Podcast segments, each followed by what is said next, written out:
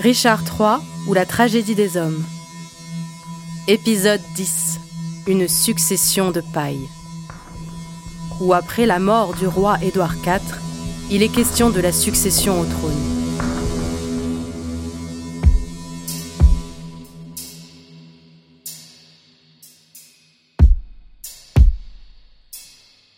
Voilà les fruits de la précipitation. Dieu vengera cela. Qui m'empêchera de gémir et pleurer De tenser ma fortune et de me tourmenter Je veux m'allier au noir désespoir contre mon âme et de moi-même devenir l'ennemi. À quoi rime cette scène de brusque impatience À introduire un acte d'une tragique violence. Édouard, mon seigneur, ton fils, notre roi est mort. Pourquoi reste-t-il des branches quand la racine n'est plus? Pourquoi les feuilles ne se dessèchent-elles pas quand elles n'ont plus de sève? Si vous voulez vivre, lamentez-vous. Si c'est mourir, soyez bref. Que d'une aile rapide, nos âmes rattrapent celles du roi. J'ai autant de part à ta douleur que j'avais de droit sur ton noble mari. Tu es veuve, cependant tu es mère. Te reste le réconfort de tes enfants. Mais la mort a soustrait mon mari à mes bras et arraché deux béquilles à mes faibles mains. Édouard et Clarence.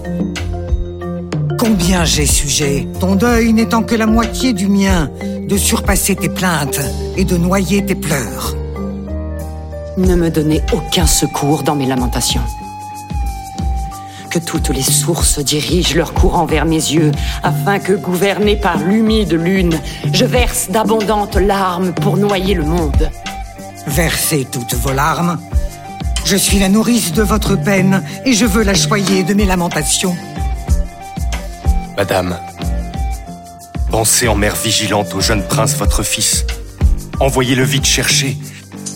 Faites-le couronner. Votre réconfort vit en lui. Noyez un chagrin sans espoir dans la tombe d'Édouard mort et plantez vos joies sur le trône d'Édouard vivant. Courage, madame. Nous avons tous sujet de pleurer l'obscurcissement de notre brillante étoile. Mais nul ne peut guérir ces maux par des larmes. Madame ma mère, j'implore votre bénédiction.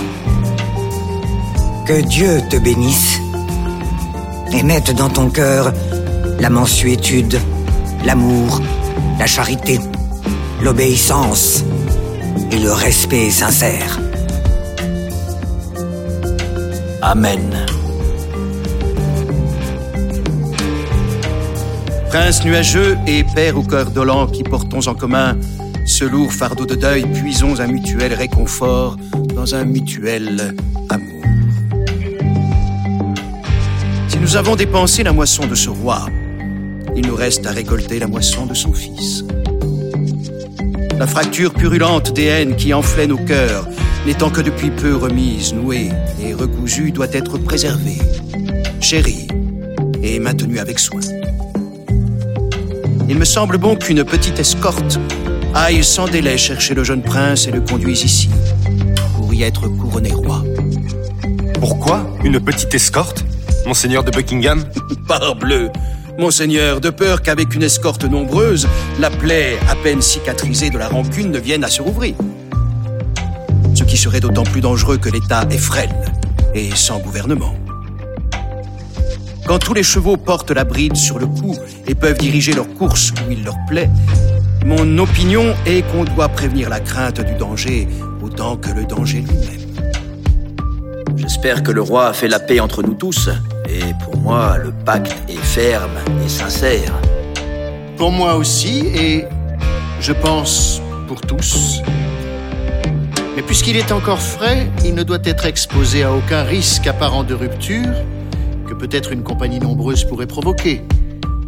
Aussi, je dis, avec le noble Buckingham, qu'il est bon qu'un petit nombre aille chercher le prince. Je le dis aussi. Qu'il en soit donc ainsi. Madame ma mère, voulez-vous venir donner votre avis sur cette affaire Elisabeth, préparez-vous à voir un monde troublé.